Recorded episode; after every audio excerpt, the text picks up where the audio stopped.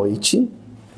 Então, hoje, mais do que nunca, nós vamos ter que iniciar o nosso estudo das quartas-feiras apresentando o estudo, porque as paredes dessa casa se dilataram, né? Agora nós não somos mais um grupo físico, né, presente, de corpo presente.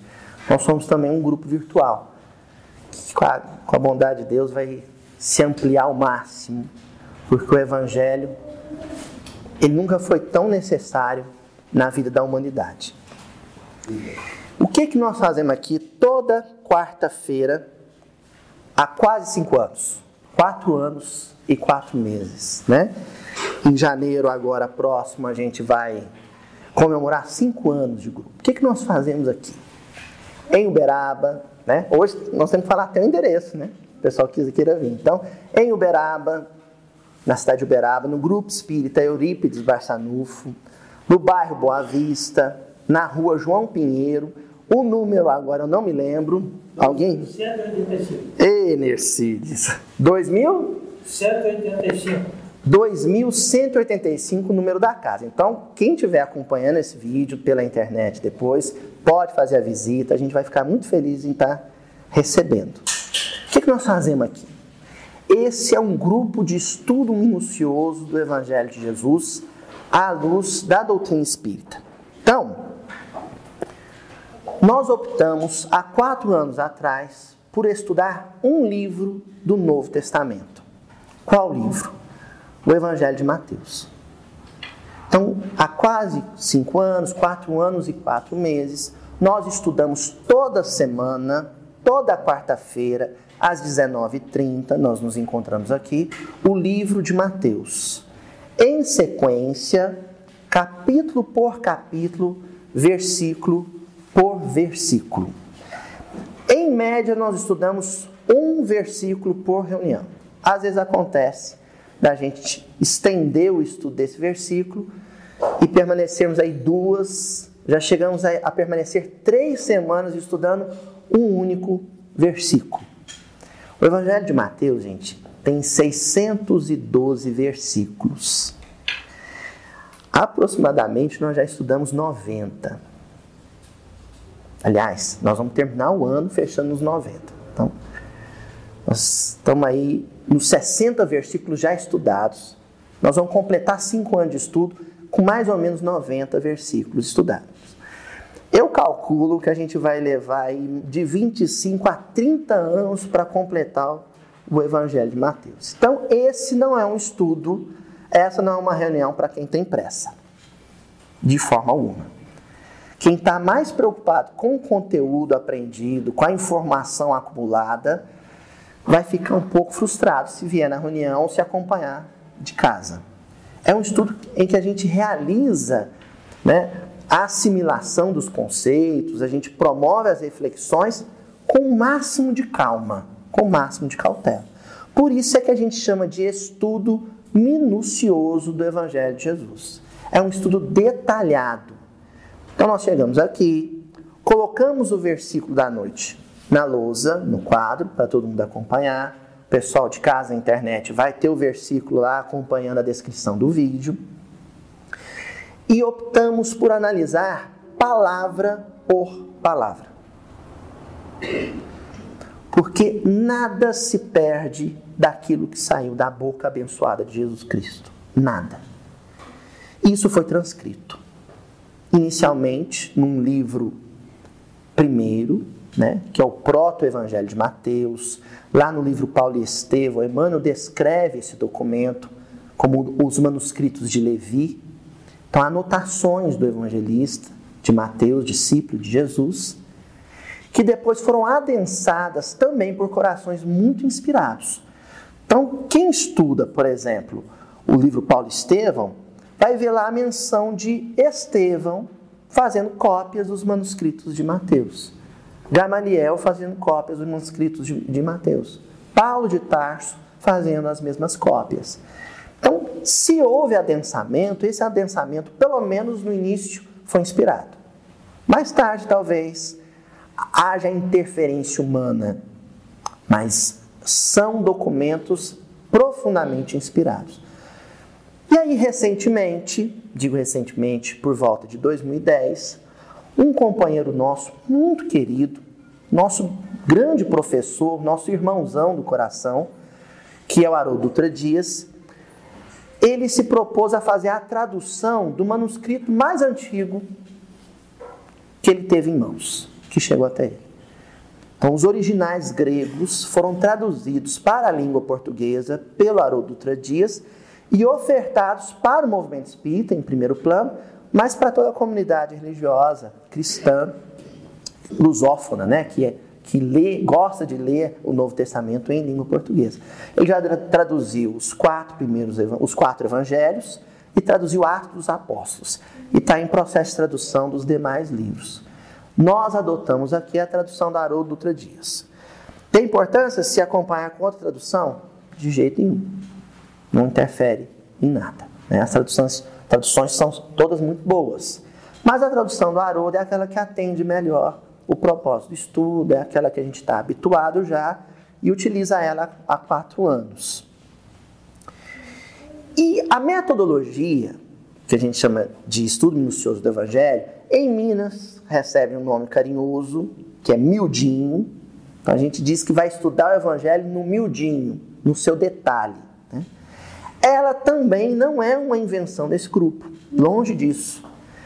É uma metodologia amplamente utilizada no estado de Minas Gerais, já exportadas para, exportada para outros estados. Então, recentemente existe outros estados, outros grupos fora de Minas Gerais que adotam essa metodologia, que foi muito popularizada pelos esforços do seu Honório Abreu em Belo Horizonte.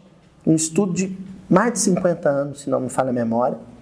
É um estudo que iniciou na década de 50, em que ele e outros companheiros estudavam o Evangelho dessa maneira, usando a literatura espírita como chave de decodificação dos ensinos de Jesus.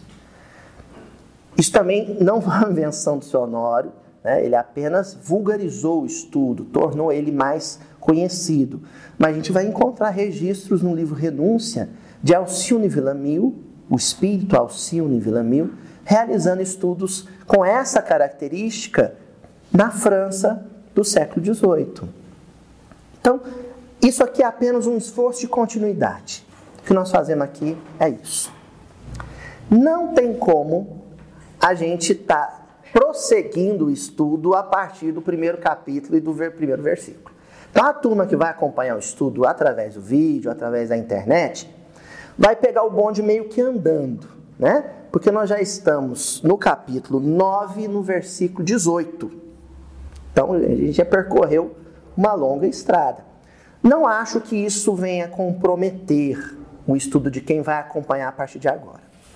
Até porque Mateus, essa é uma característica do livro de Mateus, nunca teve uma preocupação biográfica.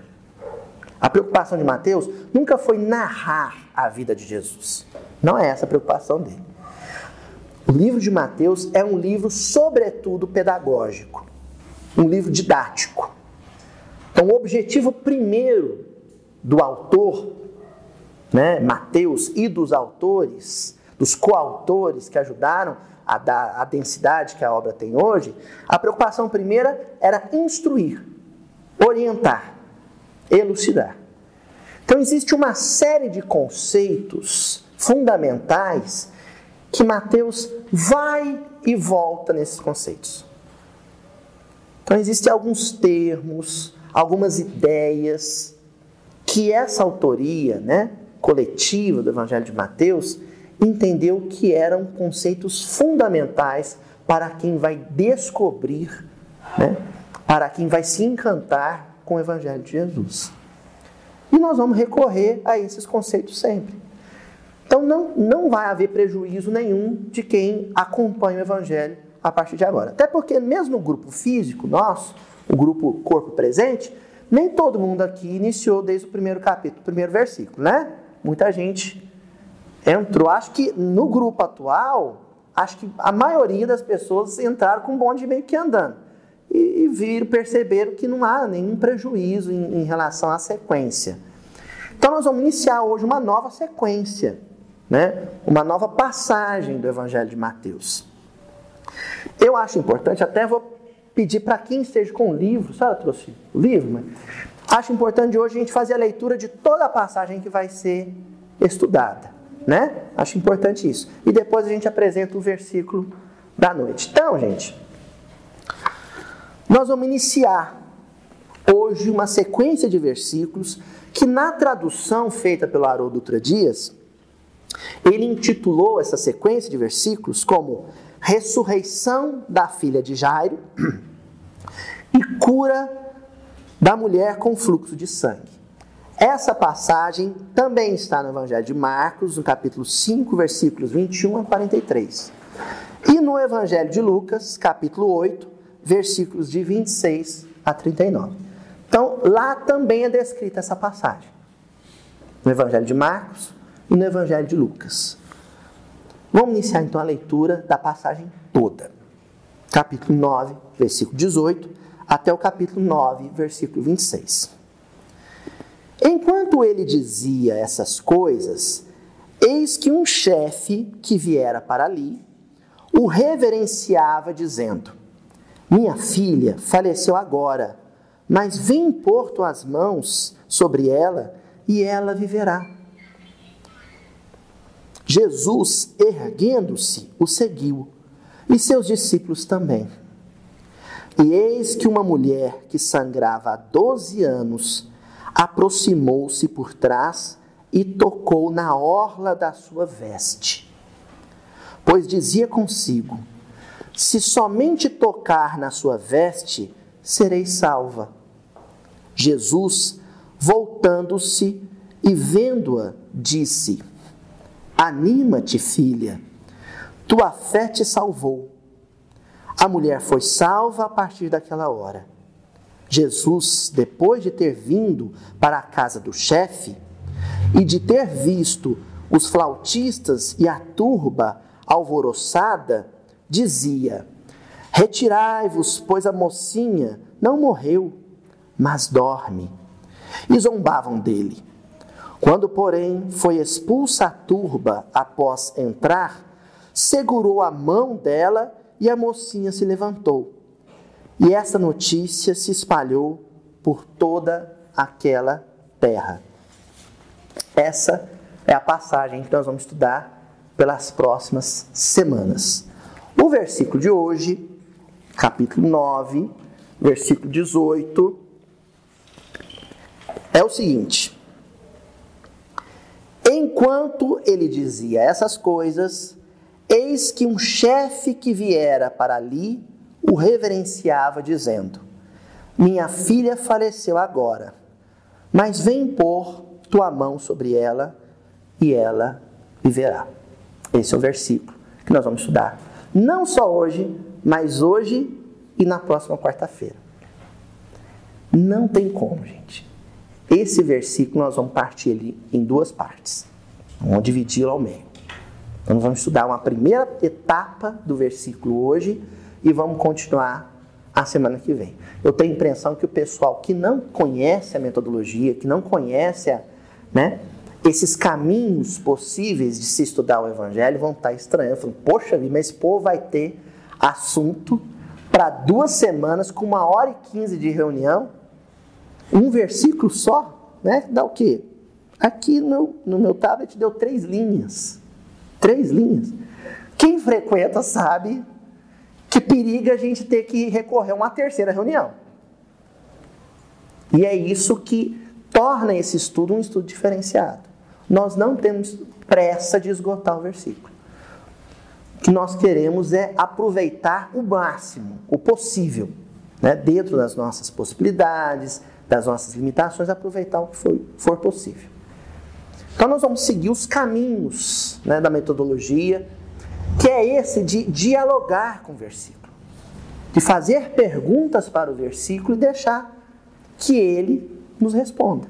Né? Abrir os olhos né, da percepção, da sensibilidade, porque, sobretudo, para se estudar o Evangelho, a gente precisa ter sensibilidade e absorver o espírito da letra. Qual que é a primeira pergunta que nós vamos fazer para esse versículo? Quando? Quando? Quando é que se deu essa passagem? Certo? O versículo inicia com uma conjunção adverbial de tempo. Enquanto. É uma conjunção adverbial de tempo. Qual que é a função dessa palavrinha no versículo? Dizer quando. E aí o que nós temos que fazer? Nós temos que conectar esse versículo à circunstância descrita nos versículos anteriores. Então, enquanto já nos, nos convida a fazer esse esforço. Vamos lembrar o que estava acontecendo nos versículos anteriores? Então, chega uma pessoa pedindo socorro para Jesus, e essa pessoa chega e encontra Jesus numa dada circunstância. Que circunstância é essa? Aí o colega lá de casa, nós vamos fazer isso aqui, nesse momento, né? vai lá nos versículos anteriores e vai descobrir uma coisa. Estava acontecendo um banquete, uma ceia, um jantar. É, não sabe se era jantar especificamente, pelo menos não com as características culturais né, que nós temos hoje. Mas era uma refeição aberta ao máximo de pessoas possível. Né? Era um jantar na casa de Mateus. Esse, esse banquete, gente, essa grande festa, foi promovida por Mateus e isso está descrito de uma maneira muito particular, muito especial, por Humberto Campos, lá no livro Boa Nova, no capítulo Sermão do Monte. Então lá, Humberto Campos descreve esse mesmo banquete, esse mesmo jantar.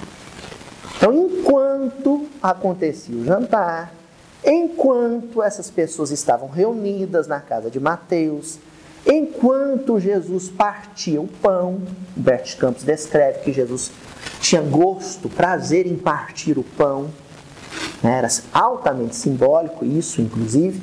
Enquanto se dava essa grande festa de luz na residência de Mateus, no lar de Mateus, chega um homem e pede a Jesus que socorra sua filha.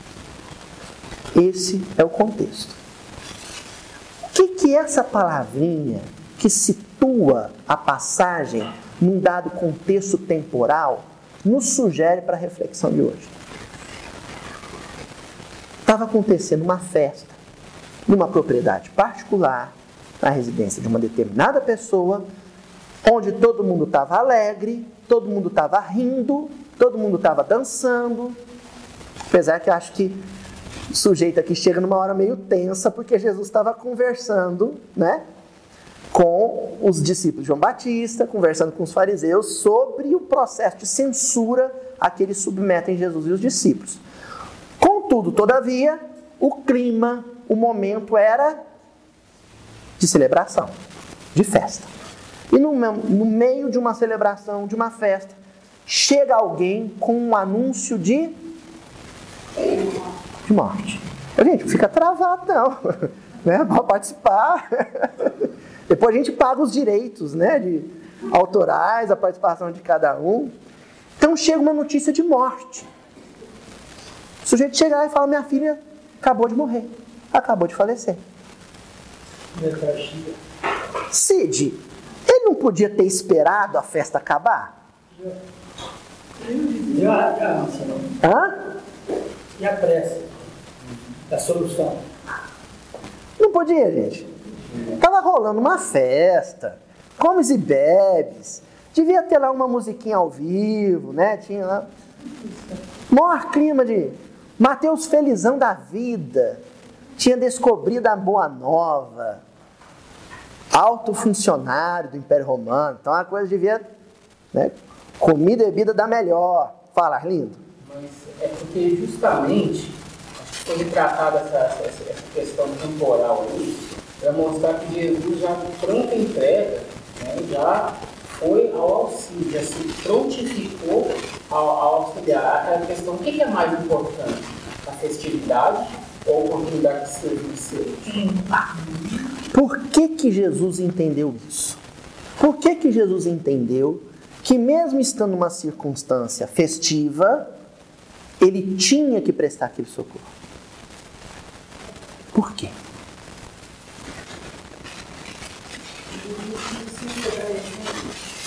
Sim.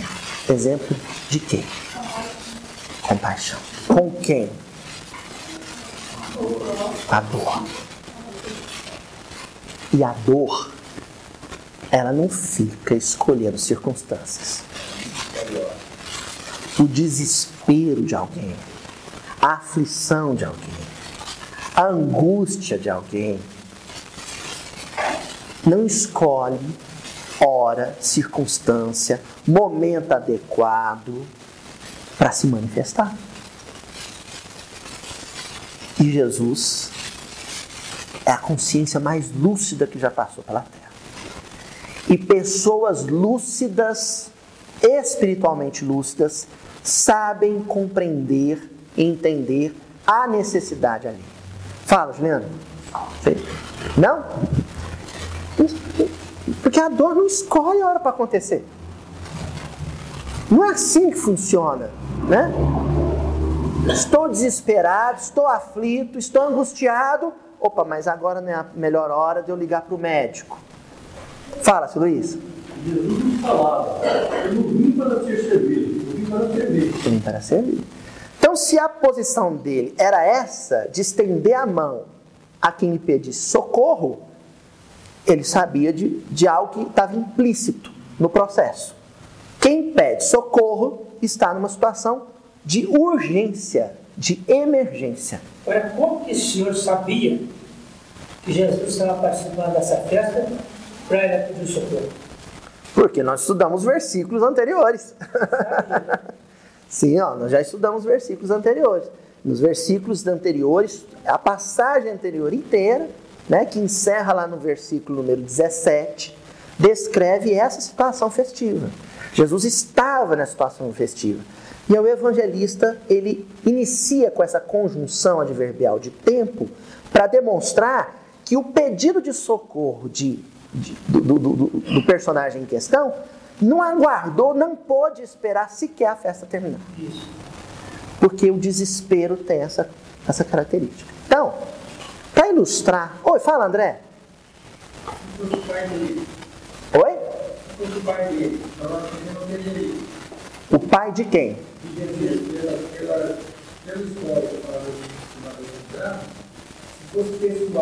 Ah, sim. O André, então, ele está vamos entender. O André está dizendo: ah, Maria procura Jesus com os irmãos, é aquela passagem famosa, né? E Jesus fala: quem é minha mãe, quem são meus irmãos? Tá. O que, que, eu, que, que eu imagino, André? Que aquela procura de Maria com os irmãos não era uma procura aflitiva. Não era uma procura aflitiva. Então Jesus sabia ponderar a aflição, ponderar a urgência. Né? Então Maria procurou Jesus com os irmãos, talvez num, num, num contexto em que a, a necessidade, o anseio dela e dos irmãos de Jesus, pesando na balança, não tinha o mesmo peso de urgência que aquilo que Jesus conversava com as pessoas. Né? Porque é óbvio, eu estou aqui com vocês agora, nós estamos reunindo, estamos até filmando. Mas se chega uma pessoa ali fora com uma urgência, uma necessidade muito grande, maior do que a que nós apresentamos aqui, é lógico que nós vamos prestar socorro. É, Fácil, Deus. Não foi expresso no agora?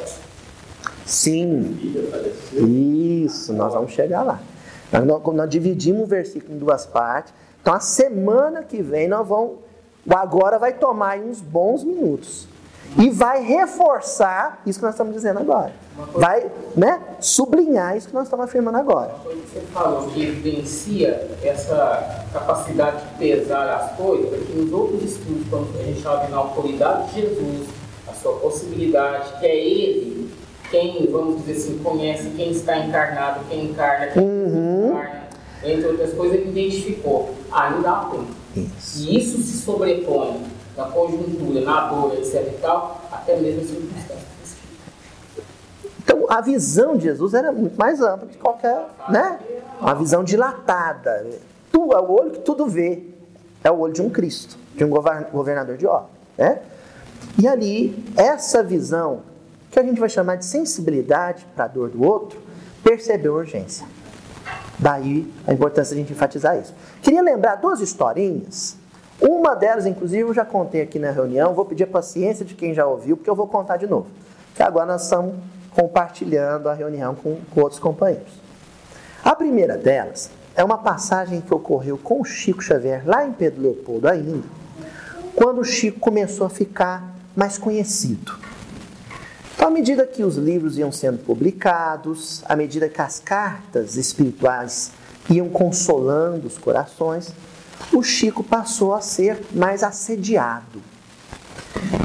E ocorreu que, numa dada circunstância, uma senhora que havia perdido o filho busca o consolo da espiritualidade através do Chico lá em Pedro Leopoldo.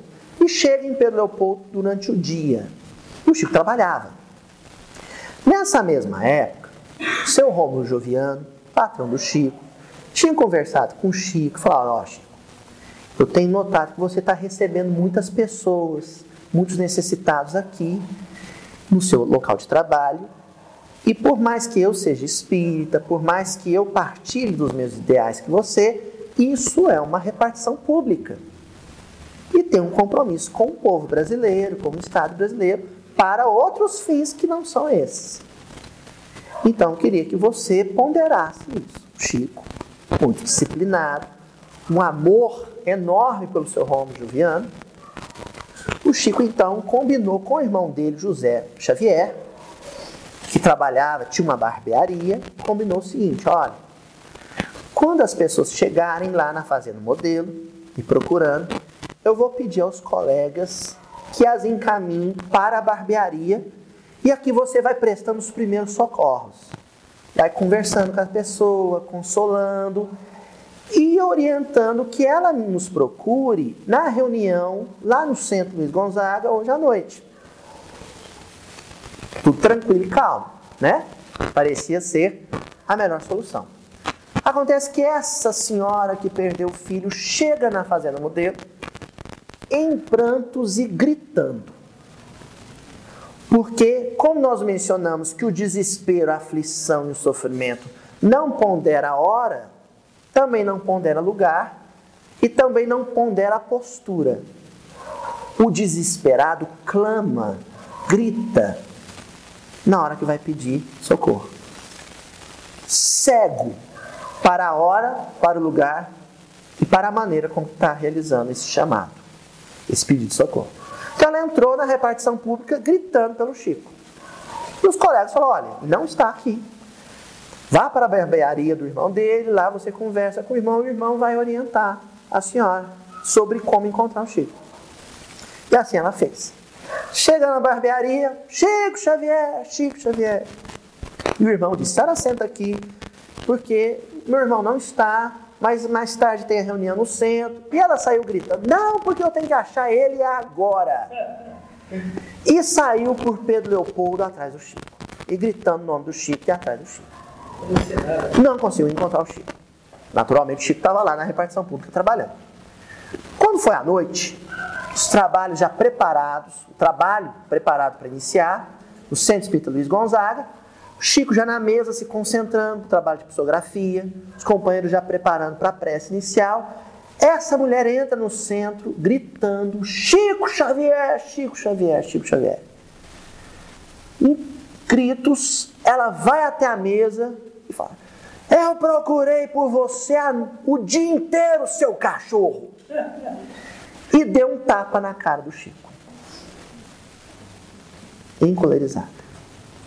O Chico descreve isso, dizendo: Olha, eu senti algo desagradável no coração. Né? Qualquer um de nós aqui sentiria raiva mesmo, né? Como é que ela pode fazer um negócio desse? Porque apanhar já é um negócio duro, mas apanhar em público, né? na frente de todo mundo, é um negócio duro. Mas o Chico sentiu aquele desconforto, né? aquela vontade de chorar. E ela disse para ele: E agora você passa já para essa câmara de passe e me dá um passe que eu estou muito necessitado. E entrou para a câmara de passe. E entrou para a câmara de passe. E o Chico pensou: não tem condição de dar o passe a essa mulher, né? Eu estou descontrolado. Como é que eu vou dar o passe? O Emmanuel falou assim: está esperando o quê?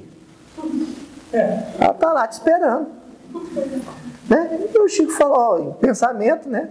Conversa mental, começou a dizer com, com o Emmanuel: olha, o senhor conhece muito bem, sabe muito bem que a gente não transmite o passe ninguém nas circunstâncias emocionais em, em que eu me encontro. Eu não vou conseguir ajudá-la. O Emmanuel falou: sim, não vai. Então você tem que mudar a sua disposição emocional. O que, que você vai fazer, Chico? Você vai lá e vai explicar o seu drama para a mulher. Vai dizer do problema da família, a necessidade do trabalho, vai dizer do problema na repartição pública, vai expor seu sofrimento para ela. E depois você vai ouvi-la. E assim o Chico fez. Ele entrou, falou: oh, minha filha, você me desculpa eu não poder atendê-lo na hora da maior necessidade, mas a minha situação é essa.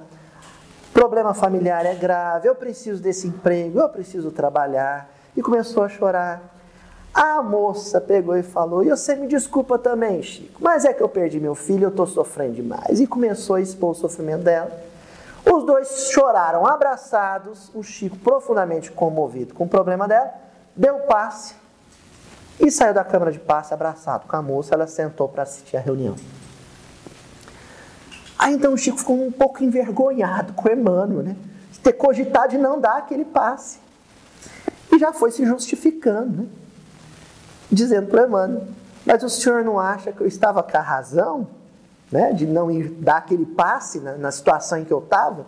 O senhor não acha que eu estava com a razão? E o Emmanuel disse: Sim, você estava com a razão. Mas ela estava com a necessidade. E a necessidade desconhece a razão. a necessidade, a dor e o sofrimento não sabe escolher hora e lugar para se manifestar. Essa é a primeira historinha. A segunda historinha é com Divaldo Pereira Franco. Essa história o Divaldo conta em uma palestra. Eu não sei se eu vou saber contar da maneira como ele normalmente conta as histórias dele. Já contei aqui algumas vezes, né?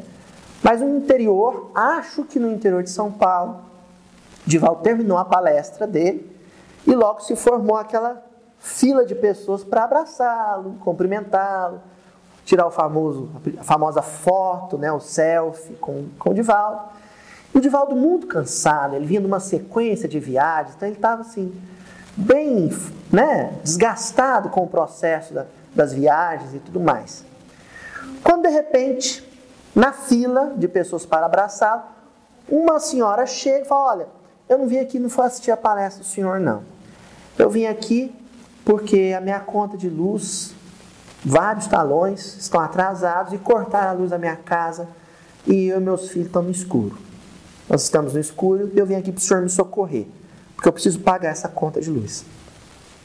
O Ivaldo conta que ficou muito chateado com aquilo, porque ele entendeu, ele interpretou né, aquela, aquilo como uma ousadia e um desrespeito com quem estava na fila. A mulher chegou, né? Aproveitou da circunstância, aproveitou da fila para aproximar do Divaldo para pedir aquele socorro. Então ele já se preparava para dizer: olha, senhora me desculpa, mas a senhora está sendo inconveniente, a senhora está sendo inoportuna, isso não é lugar, isso não é hora para fazer um pedido desse. As pessoas vieram aqui buscando outra coisa. Quando ele armou o bote para dar essa resposta dura naquela mulher, a Joana de Ângeles, né? A semelhança do que fez o Emmanuel, a Joana de Ângeles aproximou e falou: olha, ah, você tem que auxiliar essa mulher. E aí o Divaldo falou: olha, eu não, não vou auxiliá-la, no pensamento, né? Ele falou: olha, eu não vou auxiliá-la porque eu não tenho nem recurso para socorrer essa mulher. E aí a Joana disse: tem sim. E ele: tem não. Tem, não tem? Ela disse: tem. E o dinheiro dos livros e dos, dos vídeos que você vendeu a noite inteira? Ah, mas aquilo é da casa do caminho, é da mansão do caminho. E a Joana, não, aquilo é de Jesus. Então, Divaldo, eu vou te contar uma história. Essa senhora estava na casinha dela com os filhos pequenos e a luz foi cortada. E as crianças têm medo de escuros.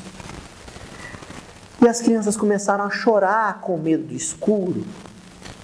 E essa mãe aflita, sofrendo com medo dos filhos, pôs o joelho no chão e fez uma prece sentida, mas tão sentida que essa prece varou as esferas espirituais e atingiu diretamente o coração do Cristo. E o Cristo reclamou dos seus imediatos, querendo saber qual era o servidor da Boa Nova mais próximo dela e em maiores condições de auxiliá-la. Adivinha quem era Divaldo? E aí, Divaldo, que era o tal servidor, né? ficou constrangido com aquilo e socorreu e auxiliou aquela mulher. Esse personagem desse versículo, gente, ele chega na festa na casa de. Né, na ceia, na celebração na casa de Mateus, movido por profunda aflição profunda necessidade. Eu encontrei aqui no livro Rumo Certo, lição 35, uma lição intitulada Irmãos Necessitados.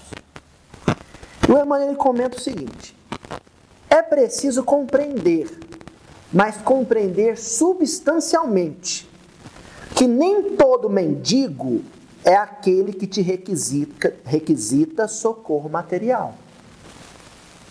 Muito mais que os irmãos em penúria do corpo solicitam-te amparo àqueles outros companheiros em aflição ou desvalimento, na vida íntima a te pedirem apoio e consolação. Compadece-te de quantos te procuram, mergulhados em dúvida ou desespero. Então, contei dois casos. O Chico Xavier é o caso de, da aflição moral, espiritual. É a busca do pão espiritual, do consolo, do entendimento. E o caso, o segundo caso do Divaldo, é a busca do pão material, a necessidade material. No caso da senhora, a energia elétrica, o conforto da energia elétrica. Então, Emmanuel atenda para isso. Hoje, gente, o mundo está muito mudado. Hoje as crianças têm um conforto que nós não tínhamos há 20, 30 anos atrás. Não tem mesmo, né? Eu, com 36 anos, me lembro, lá em casa, da gente ter quatro copos e comprava um refrigerante de um litro e esse refrigerante era dividido para a família inteira, eu, minha mãe, meu pai e minha irmã. No almoço de domingo, durante a semana não tinha Coca-Cola, não tinha Guaraná. Qualquer criança de hoje tem acesso a refrigerante durante a semana. E mesmo os corações né, que vivem na periferia das grandes cidades, que vivem, às vezes, numa situação social de risco, elas, essas pessoas recebem o socorro material mais prontamente. A Luiz, Oi. você vive um fato desse, aquele, veja bem. Eu fui criado numa situação que eu não conhecia pão. Hum, Não hum. conhecia, era roça, não tinha nada disso. A partir do momento que eu vim para aqui, para Goiás, em 56, eu passei a comer pão, porque hoje eu não passo. Eu não passo amanhã sem comer um pão. Vê como são as coisas. As coisas vão melhorando. Exatamente. Né? Então, é um conforto material, parece uma coisa simples, mas que denota que hoje a necessidade é muito maior em outro campo. Sim. A gente um- teve um problema, por exemplo, o nosso barracão de sopa, né, o nosso refeitório para servir a, a sopa, né, o, o alimento, né, avó, no final de semana, para quem necessitasse, era cheio, era repleto. E aí houve né, um processo de debandada do pessoal necessitado da sopa, e hoje o pessoal vem, só algumas pessoas vêm buscar a sopa para levar para casa. Não tem mais o volume, né, Eurice? Não tem mais o volume que se tinha há 40 anos atrás, 50 anos atrás. No entanto, as nossas tarefas aqui da casa de Eurípides Barçanufo, que oferecem consolo, entendimento, reconforto, né, amparo para o coração, elas estão sempre cheias. Porque a nossa necessidade hoje é maior em outro campo. E isso vai se fortalecer. Essa é uma realidade para a qual o movimento espírita brasileiro, principalmente o movimento espírita brasileiro, tem que estar atento. A casa espírita que não puder ou não quiser ampliar né, o seu leque de, de possibilidades de ação no consolo, no terreno do consolo e do esclarecimento, vai deixar muito necessitado, muito aflito, né? A deriva, sem orientação, sem, sem amparo, sem sustentabilidade espiritual. A gente tem que estar atento para isso, né? Bom, segue no versículo. Depois dessa conjunção adverbial de tempo, enquanto, vem a palavrinha dizia. Esse versículo, como toda a passagem, tem um compromisso descritivo. Qual que é o compromisso? Apresentar para o leitor, apresentar para o leitor ouvinte, né, um fenômeno é, concreto, uma experiência palpável. Sujeito que vai pedir socorro. Né? A mulher que se arrasta pedindo amparo. Então, é uma passagem toda comprometida com o um movimento, com a ação, com a experiência. Certo? Mas o evangelista teve a preocupação de inserir uma palavra, deixar ali uma palavra, e ela aparece recorrentemente nessa passagem, que faz menção ao Verbo de Jesus. A palavra né, que sai da boca de Jesus. Então, é ação, é experiência concreta, mas uma experiência concreta e uma ação que não se distancia do verbo de Jesus. Qual que é a intenção do evangelista? Ao colocar o verbo presente, a palavra presente, numa circunstância de discurso que tem por objetivo central a ação.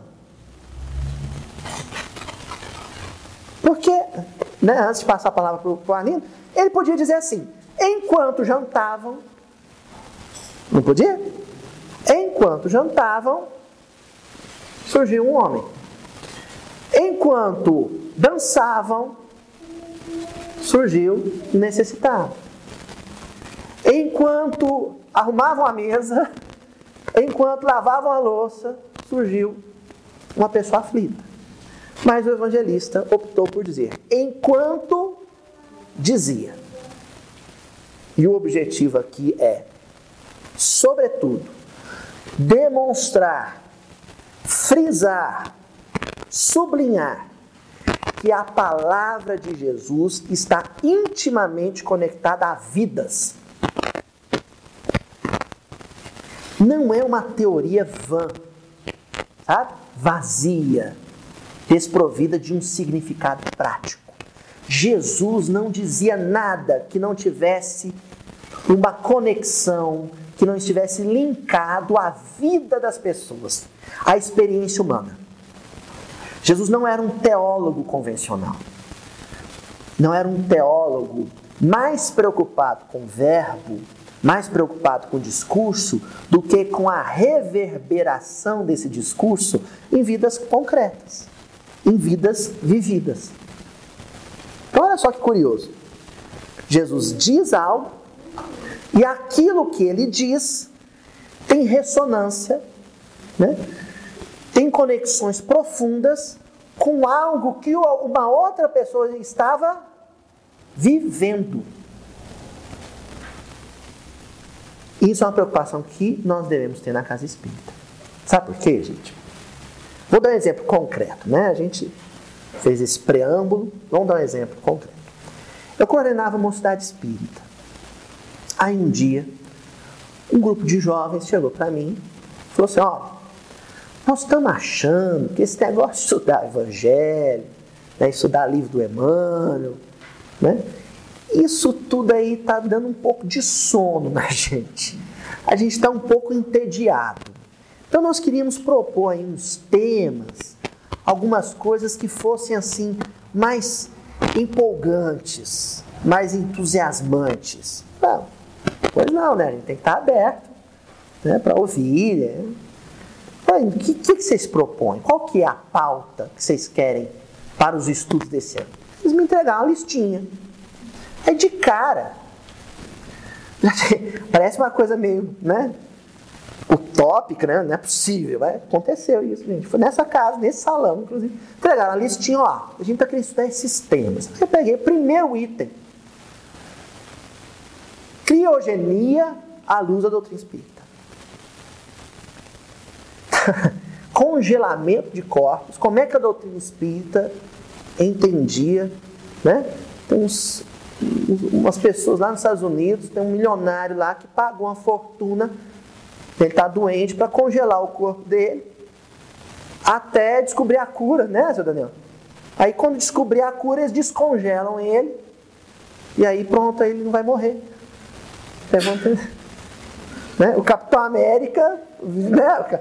Né? O Capitão América foi congelado, acordou agora no século 21. Aí vem os outros temas, assim, né? As possibilidades de estações especiais e outras moradias alternativas em solo lunar, à luz da doutrina espírita. Não vou negar que são temas curiosíssimos, né?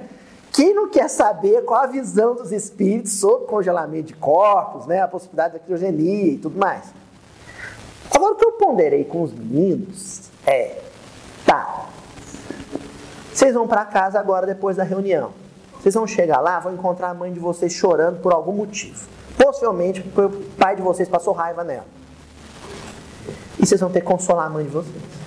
Ou vão ter que se conduzir na vida familiar de maneira a não piorar o problema. O que vocês acham da gente continuar estudando isso à luz da doutrina espírita? Relacionamento familiar.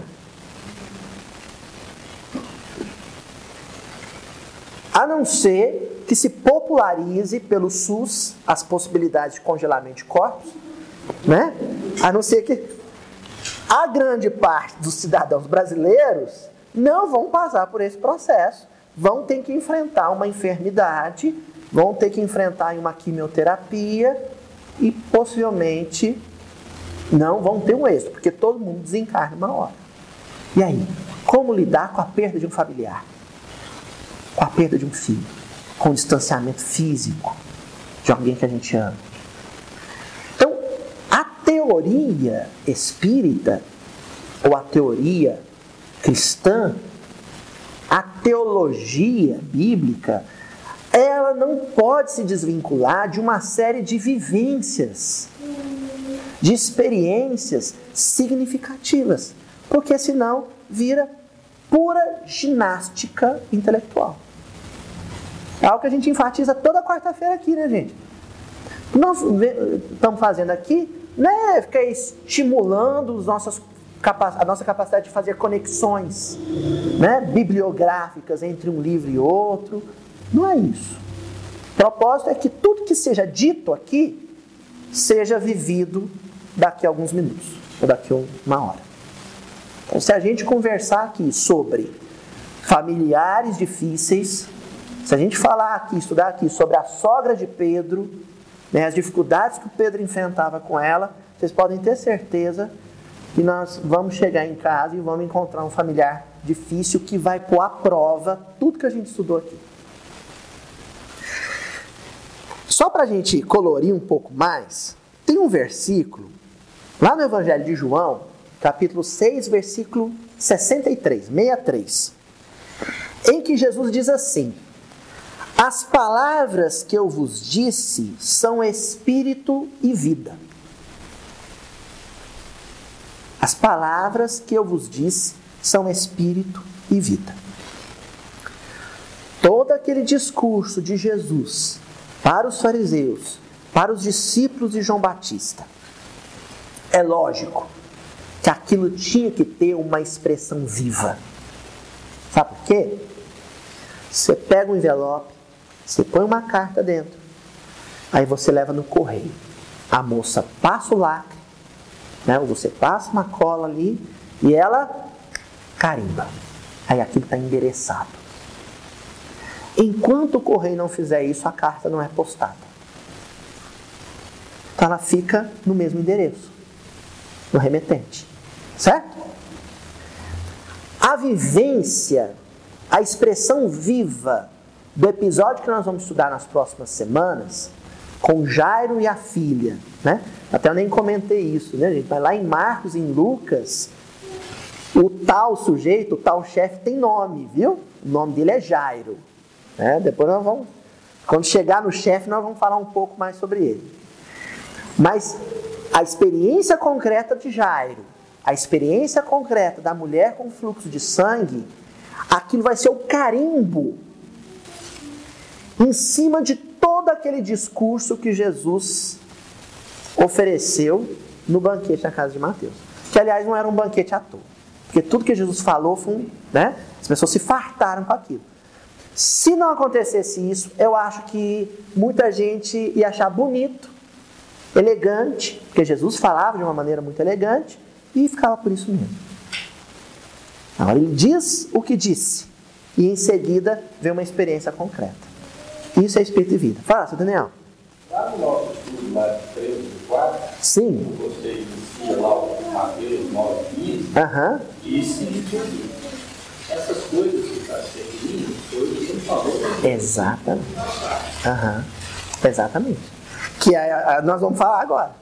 Que é o ponto. Queria só ler o comentário de Emmanuel sobre o, o versículo de João, e aí nós vamos para essas coisas. Que é o próximo passo aqui no nosso versículo. Então, gente, o Emmanuel vai comentar essa fala de Jesus em que ele apresenta a palavra dele como espírito e vida. E diz assim: Em todos os tempos surgem no mundo grandes espíritos que manejam a palavra, impressionando, impressionando multidões, entretanto, falam em âmbito circunscrito, ainda quando façam ouvidos em vários continentes. Então, toda a história humana é repleta de criaturas que tinham uma habilidade verbal indiscutível. Um talento para usar a palavra incomparável. Inclusive, tiveram possibilidades, através da escrita, né, da, do texto manuscrito, depois com né, o advento da, da imprensa, com Gutenberg, né, isso virou texto impresso e, recentemente, a mídia né, falada, a mídia televisionada, a internet. Então, essas pessoas de talento indiscutível no campo da palavra espalharam suas palavras por rincões que nem elas mesmas poderiam suspeitar. Porém, mesmo assim, o âmbito de compreensão do que elas diziam é restrito. Então, milhares e milhares de cópias da obra Organon de Aristóteles foram impressas e distribuídas. O texto foi transformado em PDF e está disponível lá na, internet. Mas quantas pessoas conseguem acessar o fundo de tudo aquilo que Aristóteles disse no livro Órgano? Um grupo muito restrito. Não é assim? Quantas pessoas conseguem acessar o conteúdo de tudo que Sartre escreveu? Jean-Paul Sartre escreveu? Pouquíssimas. Quantas pessoas conseguem acessar o fundo, o sentido mais profundo daquilo que Immanuel Kant escreveu? Não é?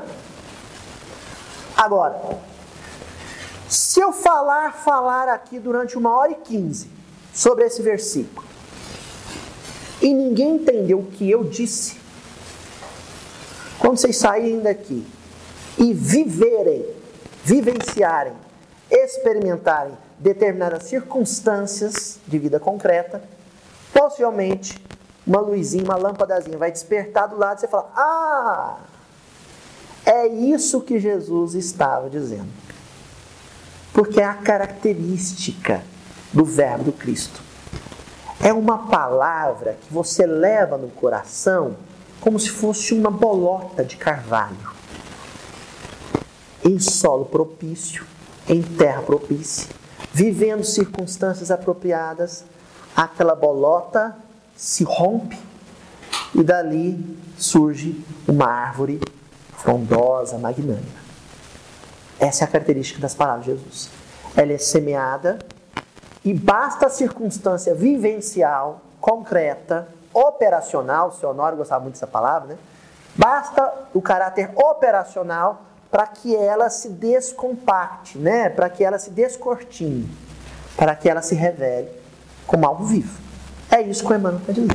Bom, então nós já dissemos quando a cena se passa, já dissemos que o que Jesus disse é muito importante. Agora resta a gente saber o que Jesus disse. Porque antes desse versículo, Jesus disse coisa demais. Nós já estamos no capítulo 9, versículo 18. Então, nós já lemos versículos demais. A gente tem que chegar agora no ponto de essas coisas. E eu diria mais para vocês. Aqui nós temos um pronome demonstrativo, essas, que é mais importante que coisas. É mais importante que coisas. Sabe por quê? Um pronome demonstrativo, no caso aqui essas, né? Aí nós temos essas, estas, ou essa, esta, o feminino, né? Este, esse.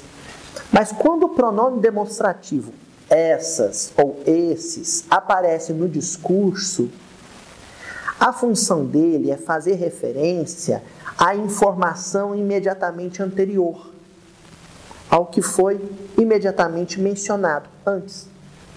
Se fosse estas coisas, é o que Jesus ainda iria dizer.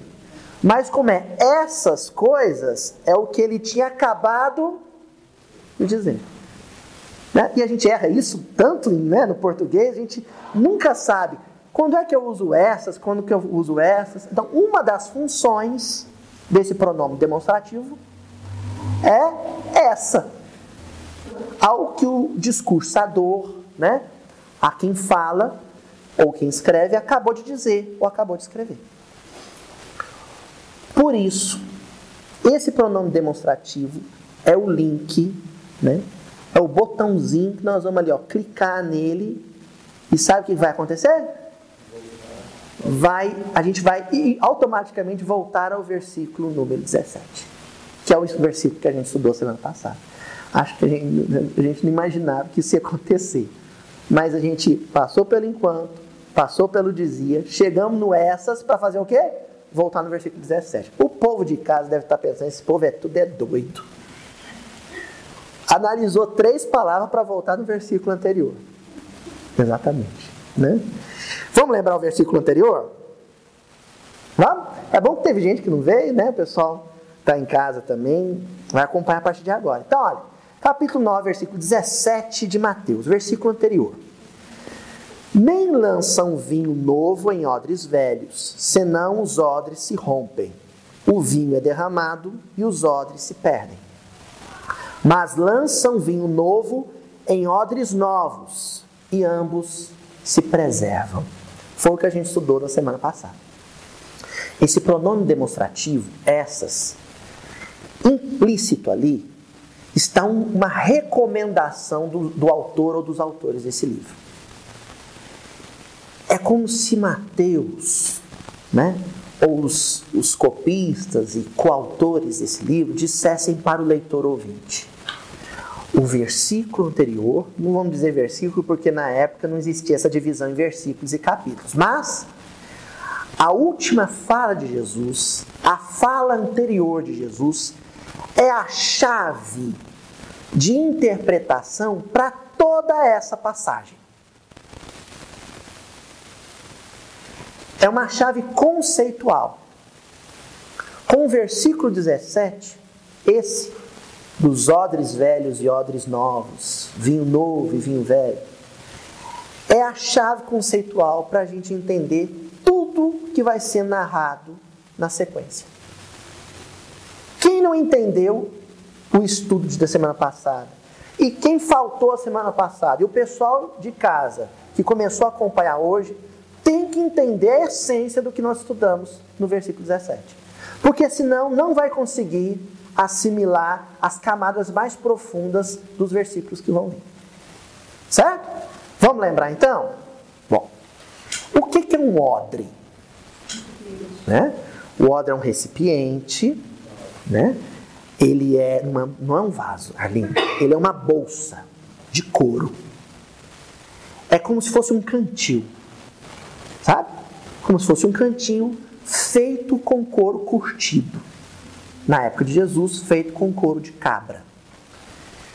Serve para transportar água, serve para transportar azeite, mas o versículo 17 menciona o uso dos odres para armazenar e transportar vinho. Mas o que, que acontece com esse couro? Ele tem que ser preparado para especificamente para o tipo de vinho que ele vai transportar. O vinho novo é um vinho que ainda está em processo de maturação. Então a fermentação dele é uma fermentação muito forte. E quando ele é guardado dentro do odre, a fermentação dele promove uma pressão dentro do odre. Certo? E o couro vai ser esticado. Nós mencionamos a semana passada que esse couro tem que ter uma capacidade de resistência a essa pressão, a essa química muito forte do vinho novo. Porque se o couro não tiver a capacidade elástica, a capacidade de ser pressionado internamente, o que, que acontece? Ele se rompe. Às vezes, você pega um odre e fica a vida inteira aguardando nele o vinho velho. Então ele não vai sofrer essa pressão. Certo? Ele vai envelhecer, o couro vai ficar gasto e ele nunca sofreu essa pressão. Não se rompe por quê? Porque o vinho velho não exerce essa pressão. Então ele fica intacto. O dia que você resolve colocar um vinho novo, um vinho ainda com processo de maturação e fermentação, dentro desse, desse odre velho, o que, que acontece? Ele não resiste ele não consegue dilatar o suficiente, ele não é, tem essa capacidade elástica e de resistência, então ele se rompe. O que, que Jesus quer com essa metáfora? Primeiro, ele quer fazer alusão a vidas, porque o vinho é vida. O vinho remete a sangue, o sangue remete à vida. As vidas vividas, aos processos de vivência. O vinho novo é um vinho rústico. É um vinho que agride um pouco o paladar. Hoje, a técnica de, de vinicultura, não mais como na época de Jesus. Mas na época de Jesus, quando as técnicas não eram tão apuradas, apesar de eles já trabalharem bem o vinho, esse vinho novo ele tinha essa característica de ser um vinho muito impactante para o paladar. Os enólogos diriam que era um vinho duro, né? um vinho áspero para o paladar. E a fermentação dele é uma fermentação muito vigorosa. Jesus está fazendo menção ao vinho novo para descrever experiências vivenciais, para descrever trajetórias reencarnatórias muito ásperas, muito duras, muito desafiadoras. Então, a gente pode dizer que aquele coração que atravessou uma experiência reencarnatória, com todos os desafios que Chico Xavier, por exemplo, enfrentou, esse conheceu o vinho novo. Uma experiência com as características da experiência do Chico, né? Perdeu a mãe muito cedo, muito cedo, a dificuldade financeira constante, né? problemas familiares muitos, as críticas em torno da, da obra mediúnica dele, Então, foi desafio a vida inteira, uma saúde muito frágil. Então, é uma vida que teve que receber o vinho novo. Já o vinho velho é um vinho agradável ao paladar, é um vinho suave, é um vinho que causa prazer mais intensamente. Então, é aquela vida, é aquela experiência, é aquela trajetória kármica sem grandes desafios. É aquela pessoa que a gente diz assim: Fulano, a vida sorri para ele. Não é? Eu não sei o que acontece, que Fulano teve uma vida que tudo dá certo para ele. Já o ciclano é um desafio atrás do outro. É, Zé? É uma paulada atrás da outra.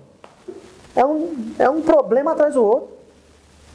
Por que essa diferenciação de experiências concretas? Porque existem odres velhos existem odres novos. Existem corações capazes de resistir a esse vinho novo, a essa vida dura, áspera. E existem corações que só dão conta de um vinho velho, só dão conta de uma. Oi? Da calmaria. Não suportariam, não teriam resistência para uma vida muito áspera. A sabedoria divina dá o vinho conforme o odre, dá o frio conforme o cobertor. Ora, a próxima sequência de versículos, a próxima passagem, essa que nós estamos iniciando hoje, a experiência de Jairo e a experiência da mulher de fluxo de sangue, é vinho novo. É experiência dura. Então, olha só. Nós vamos até sair um pouco do, do âmbito do versículo, passear um pouco pelos versículos próximos e a, o que a gente vai estudar semana que vem. Nós estamos falando de um homem que viveu a experiência de perder um filho. Tá, muita gente vive, viveu e viverá a experiência de perder um filho. Agora, a experiência de perder um filho em terra idade aos 12 anos de idade não é brincadeira, não. Não é brincadeira. Qualquer mãe vai dizer: perder um filho é a maior dor do mundo. Separar de um coração através dos processos da morte física é desafiador. Agora, uma encarnação com 12 anos de idade é uma encarnação que prometia tudo, né? É uma encarnação que prometia tudo a experiência da mulher com fluxo de sangue. 12 anos de hemorragia. Quem já viveu, mulheres que já viveram processo hemorrágico, né? com patologias ginecológicas ou não, perda de sangue através né? do aparelho gástrico. Perder sangue não é brincadeira, você fica fraco, você de transfusão. Agora imagina 12 anos de hemorragia. Essa mulher não tinha vida. E nós não estamos falando de um sofrimento só físico. Não um sofrimento só físico. Porque com esse fluxo de sangue contínuo, né, ela estava impedida de participar daquilo que era o maior evento social na vida de um judeu da época. Que era o frequentar o templo de Jerusalém. Então ela estava apartada desse processo, dessa experiência social. Estava isolada, né? Nós não vamos entrar muito detalhes sobre ela, porque nós vamos ter um versículo só para ela. Alguns versículos, aliás, só para ela. Mas é só, eu só fiz menção à experiência do Jairo e a experiência dela agora antecipando, para a gente entender por que, que o, essas coisas aqui é vital. Você tem que voltar no versículo 17 e tem que entender esse conceito que é trabalhado no versículo 17. Que conceito? De que esses corações do Jairo e da mulher com fluxo de sangue eram corações preparados. Eram corações que dariam conta do recado, com uma grande capacidade de resistência ao teste, à aprovação, à aflição. Fala, Arlindo. é o seguinte, eu pensei agora, no meu pensamento, o seguinte, como Jesus sempre foi uma pessoa muito pedagógica, sempre antevendo situações, Aham. ele chega na humanidade num instante no qual nós já vamos nos preparar para um processo de transição lá na frente. O que pressupõe que boa parte da humanidade ainda não tinha passado por experiências cruciais na sua vida. E Jesus já estava alertando a todos a se preparar, a grande maioria que ainda não tinha se preparado. Porque essas experiências mais drásticas, eventualmente, poucos passaram por elas com êxito. Poucos. A grande maioria da humanidade ainda não, não despertou o sentimento, né, a inteligência emocional, para se preparar para essas eventualidades que vêm tanger o sentimento. E assim, nós não vamos fazer, criar um. um antes, antes de passar para o André, nós não vamos criar clima de terror aqui, não. Só que, se a gente seguir essa linha de raciocínio, por mais que possa não, não parecer, a humanidade vive o seu momento de maturidade espiritual. E se é assim, os desafios maiores estão por vir. Olha só o que nós estamos dizendo, gente. Nós já passamos por cruzadas no ambiente europeu né, e do Oriente Médio. Nós já atravessamos Segunda Guerra Mundial, né? Nós já passamos por processo inquisitorial, já passamos por pestes e epidemias inúmeras, mas os grandes desafios estão por vir. Sabe por quê? Tudo isso que nós descrevemos são desafios físicos. A guerra traz um inconveniente moral grande, mas sobretudo físico. Porque a guerra acontece fora da gente. A epidemia acontece fora da gente, ou no corpo, que não é o que eu sou. Eu não sou o corpo. Você sou o corpo, você sou a dor. Agora, os desafios que estão por vir são desafios de ordem espiritual, existenciais. Nós estamos acompanhando isso no nosso país. São desafios propostos à consciência. E por que, que esses grandes desafios só vão chegar agora? Porque foi necessário curtir o couro. Foi necessário que os odres amadurecessem para esses desafios. Todos os odres? Não. Claro que não.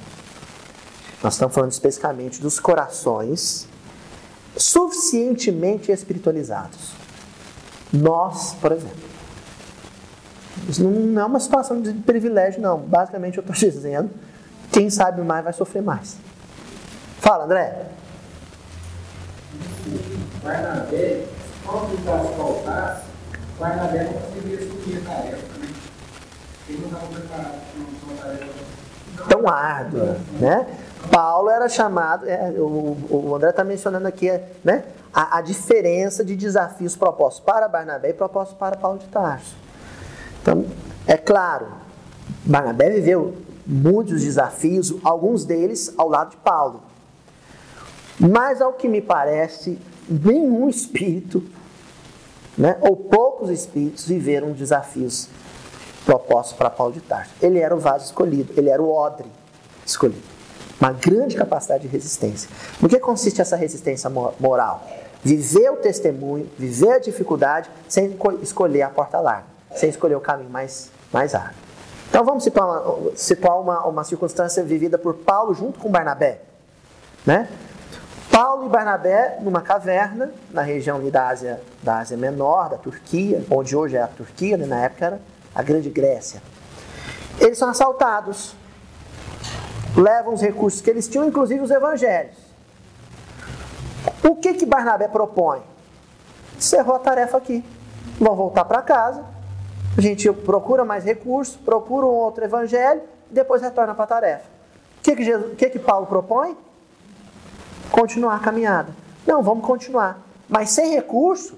Sem evangelho? Sim. Aí eles vão, pega a fruta no pé, né? pesca um, um peixinho lá no rio, come uma, uma castanhazinha que eles acham no mato e vão seguindo. Né? E Paulo tinha lá um, um evangelho a tiracolo, né? um reserva, né? Mas Paulo sempre optava pelo caminho mais desafiador, porque ele sabia também que era o caminho mais efetivo, Era o caminho que ia trazer os resultados a contento. Isso é próprio de um coração muito experimentado, muito apto à tarefa. É isso que nós estamos dizendo. Gente, a gente recorre muito pouco à revista espírita. Da obra de Kardec, os 12 volumes da revista espírita precisam ser mais aproveitados pelo movimento espírita. Lá tem uma passagem de uma criancinha. Olha, não estou falando de uma menininha de 10 anos de idade, que é a Clara Rivière.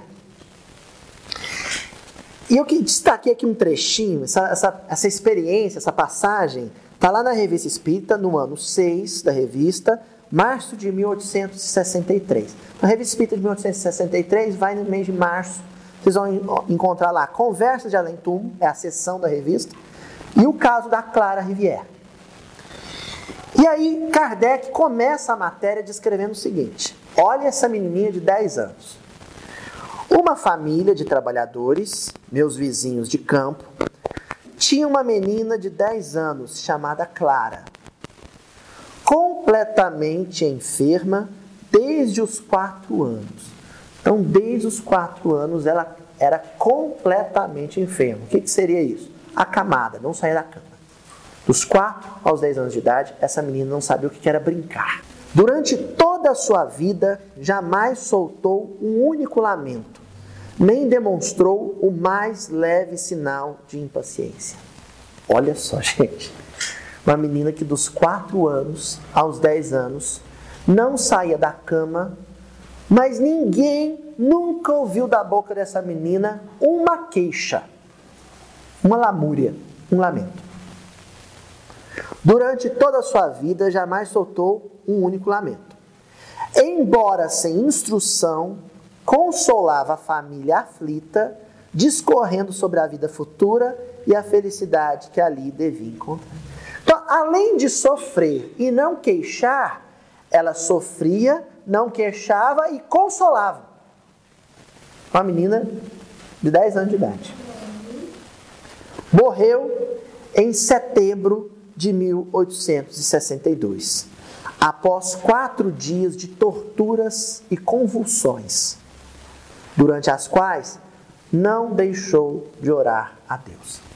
Aí, gente, vai lá na Revista Espírita, no mês de março de 1863, e lê a entrevista que Kardec faz com esse espírito. Ele é evocado e ele entrevista esse espírito. A lucidez, a sabedoria, a maturidade desse espírito. A criança uma criancinha da idade do, do, do nosso aqui, né, do Eduardo, isso é um espírito milenar. Que não reencarna sem aprovar um espírito quando maduro, né? Outros reencarnam até compulsoriamente. Mas quando maduro, não reencarna sem ler o script, sem ler a pauta. E existem espíritos, nós mencionamos na semana passada, que ainda propõe outros desafios. Que lê a pauta e ainda diz: olha, eu acho interessante também aqui, ó, nessa fase da minha vida está muito sossegado, isso é perigoso. Coloca aí também um desemprego, porque aqui, tô, tô vendo aqui, só está mostrando que eu vou passar por uma enfermidade. Mas é importante eu passar essa enfermidade desempregado. Acho que vai ficar, vai ficar melhor aqui. Parece uma coisa de doido, né? Nós não estamos fazendo apologia ao sofrimento, nós estamos dizendo que quem sofre necessariamente é mais evoluído. Não. Mas nós estamos entendendo o quê? A lucidez, a clarividência consciencial e moral fortalece, robustece o espírito para grandes desafios. E quando eles vivenciam esses grandes desafios, eles saem do desafio mais fortes e mais o desafio que eles aceitaram e pelos quais e pelo qual eles atravessaram é inspirador. É motivador para quem? As testemunhas, os espectadores, quem assiste, quem acompanha. É desafiador.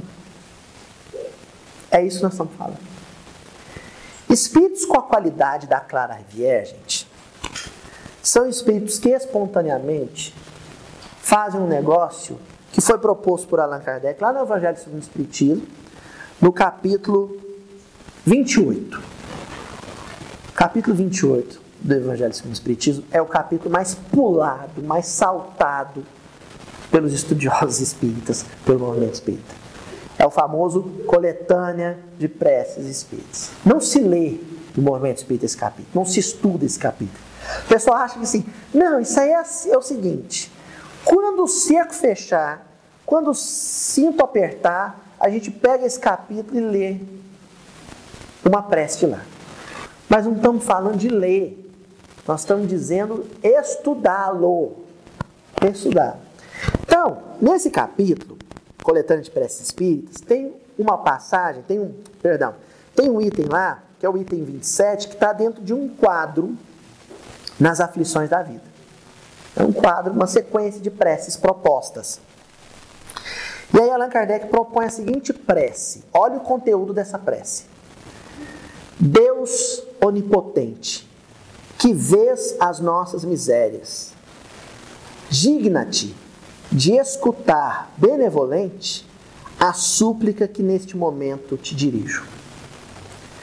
Se é desarrazoado o meu pedido, perdoa-me. Se é justo e conveniente, segundo as tuas vistas, que os bons espíritos, executores da tua vontade, venham em meu auxílio, para que ele seja satisfeito. Como quer que seja, meu Deus, como quer que seja, meu Deus, faça-se a tua vontade. Se os meus desejos não forem atendidos, é que está nos teus desígnios experimentar-me e eu me submeto sem me queixar. Faze que por isso nenhum desânimo me assalte e que nem a minha fé nem a minha resignação sofram qualquer abalo. Isso é uma prece, gente. Isso é uma prece. Aí quando você pega essa prece e analisa o conteúdo, você só chega a uma conclusão.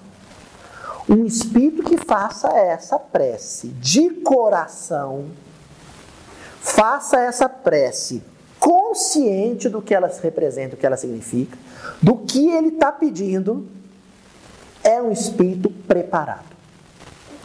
É um odre, é um cantil capaz de resistir a qualquer pressão interna. E eu acho isso a coisa mais bonita do mundo no exemplo que Jesus dá do vinho e do odre. Porque a pressão que o odre vai sofrer do vinho, exercida pela química do vinho, não é uma, uma pressão externa, é uma pressão interna. É uma pressão interna. Porque a gente acha que quando a gente recebe uma ofensa, a pressão está vindo de fora para dentro. E não é. Não é. Quando alguém fala um impropério, quando alguém fala uma coisa muito dura para a gente, a pessoa não está nos pressionando. Sabe da onde vem a pressão? Do orgulho. É o orgulho, é a mágoa, é o melindre, que por dentro começa a querer a explodir, ou melhor, implodir nosso coração. A pressão é interna. Quando a gente está com um filho doente, com medo de perdê-lo, perder a convivência com ele, essa é uma pressão interna. E a gente chega a dizer assim: Nossa, eu estou com o peito apertado, meu coração está tão apertado, a gente não consegue nem respirar. Né, Aline? A gente puxa o ar e não vem. É uma pressão interna. O espírito que faz uma prece dessa é um espírito capaz de resistir a grandes pressões internas. Capaz de suportar o medo, capaz de resistir a angústia, capaz de resistir à ansiedade, a pressa de ver alguma coisa se resolver. É, eu ouvi uma frase do Nelson Mandela esses dias na internet. O Nelson Mandela dizendo assim que coragem não é não ter medo. Coragem não é não sentir medo.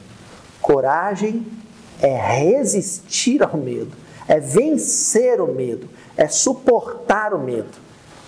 E não deixar que o medo o impeça de realizar o que tem que realizar. de fazer o que precisa fazer. Então, o medo é uma pressão interna. Mas o odre não se rompe. O odre é resistente. O coração é resistente. O coração resiste. E essa prece ilustra exatamente isso. É 9 e 10. Nós passamos bastante do horário. Eu me entusiasmei hoje, né? Aceitação Exatamente. Então, hoje, o que nós analisamos antes de passar para o senhor? Fala, seu Luiz. Feliz aquele que tem em sua adega um vinho curtido pelo tempo, pela paciência e pela aceitação. É. Esse é Seu Luiz, eu faria só uma observação. Esse vinho curtido pelo tempo, esse vai ser o vinho suave. É o que nós falamos semana passada. É a vida fácil. Inclusive é a vida fácil que todo mundo quer. Todo mundo quer um vinho que não aperta na boca, que não queima na goela.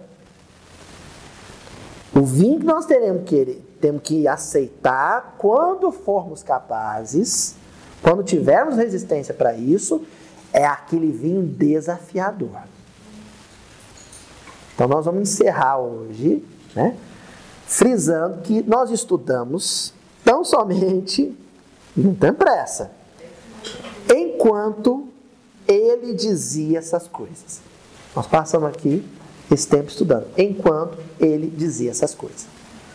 Para afirmar o quê? Qual que é a moral da história? Como é que nós fechamos essa reunião? Na semana que vem eu vou ser mais disciplinado. Que nós temos aqui em questão uma pessoa desesperada, uma pessoa aflita. Esse desespero, essa aflição chega até Jesus, desconhecendo se a circunstância era mais apropriada ou não, porque a pessoa estava desesperada. Porém, é um aflito, é um sofredor que nasceu pronto para atravessar aquela prova, pronto para enfrentar aquele desafio. Embora com muita dificuldade. Embora com dificuldade, embora chore, embora, né, sofra, mas preparado. O seu merecimento, a filha declarando. É, não- aí nós estamos no fim do filme, mas é, vai acontecer isso, né? Na semana que vem, então, nós vamos continuar com esse versículo e nós vamos estudar exclusivamente o chefe. Nós vamos até desdobrar isso ao chefe da sinagoga, é o Jairo, né? Então, na semana que vem, nós vamos estudar só o chefe da sinagoga. Nós vamos explicar o que, que era a sinagoga, o que, que é ser um chefe da sinagoga e, sobretudo, as implicações morais e espirituais que alguém nessa posição precisa abraçar, tá bom?